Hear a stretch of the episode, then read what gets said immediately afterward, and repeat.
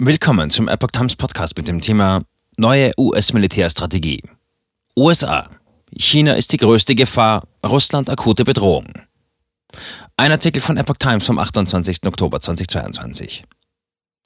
Russland ist für das Pentagon eine gegnerische Supermacht, aber auf lange Sicht keine so große Bedrohung wie China. Die neue US-Militärstrategie enthält auch eine scharfe Warnung an Nordkorea. Die US-Regierung sieht in ihrer neuen Militärstrategie China als dauerhaft größte Bedrohung. Es sei das einzige Land, das sowohl die internationale Ordnung umbauen will, als auch zunehmend die Kraft dafür hat, sagte Verteidigungsminister Lloyd Austin bei der Vorstellung der Strategie am Donnerstag. Russland wird dagegen als akute Bedrohung eingestuft. Das Wort sei sorgfältig gewählt worden, betonte Austin. Anders als China kann Russland die USA nicht auf lange Sicht systematisch herausfordern, sagte Austin zur Begründung.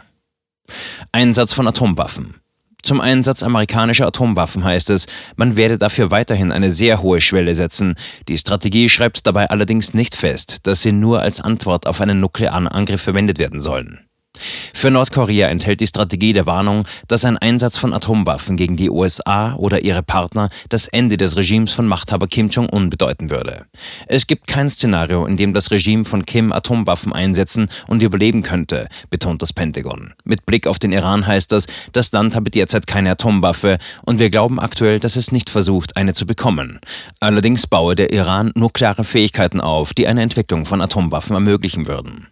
Die 2018 unter US-Präsident Donald Trump eingeführten seegestützten Marschflugkörper SLCMN, die Atomsprengköpfe tragen können, werden wieder abgeschafft. Man sei zu dem Schluss gekommen, dass sie nicht notwendig seien, sagte Austin. Wir haben ausreichend Fähigkeiten in unserem Nukleararsenal.